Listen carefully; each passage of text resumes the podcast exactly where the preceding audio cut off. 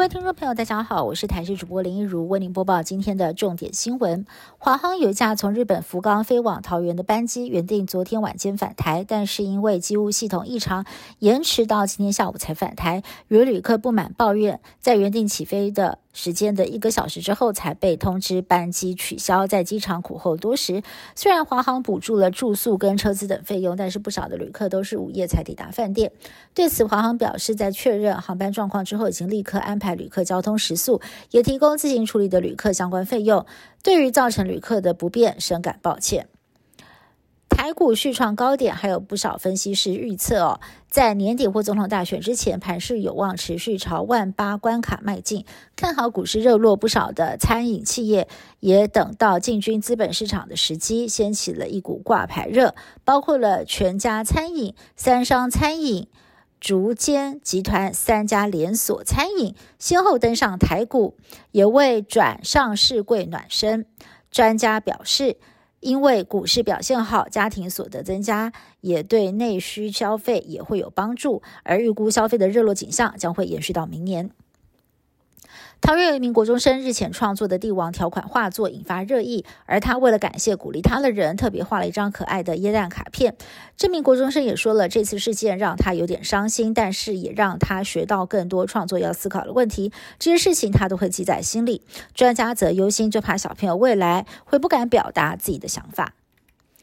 香港。一传媒集团创办人黎智英涉嫌违反香港国安法的案件，十八号开审，预计需要八十天的时间。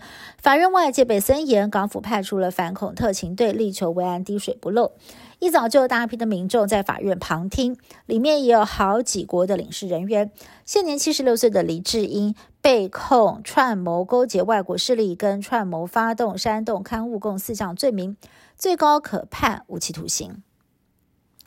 再次挑战白宫大位的美国前总统川普，向来对非法移民采取强硬的立场，而最近呢，在造势期间更是语出惊人，形容进入美国的非法移民污染了美国的血液，遭外界痛批言论有如当年纳粹独裁者希特勒。希特勒曾经警告德国人的血液不要被犹太人污染，川普甚至还宣布，一旦上任之后，将推动美国史上最大规模的非法移民驱逐行动。北韩十七号晚间才发射短程弹道飞弹，不到十二个小时，十八号早上又从平壤射弹。推测这一次是一枚洲际弹道飞弹，采用高角度轨道发射，高度达到六千公里，飞行距离一千公里。发射之后七十三分钟坠落在日本经济海域外。外界推测，北韩在短时间之内连射飞弹，可能是为了反击美国核动力潜舰停靠南韩。南韩仁川有一栋饭店大楼，十七号晚间惊传大火。初步研判，起火点是饭店的机械停车场，火势迅速蔓延，许多的房客逃到楼顶无处可逃，只能够冒险跳到隔壁栋的大楼。下方目击者纷纷替他们捏把冷汗，还有其他的受困房客从窗口挥舞白毛巾对外求救。火势在一个半小时之内扑灭，不过还是造成了至少五十四个人轻重伤。详细的起火原因有待调查。以上新闻是由台视新闻部制作，感谢您的收听。更多新闻内容，请您持续锁定台视各界新闻以及台视新闻 YouTube 频道。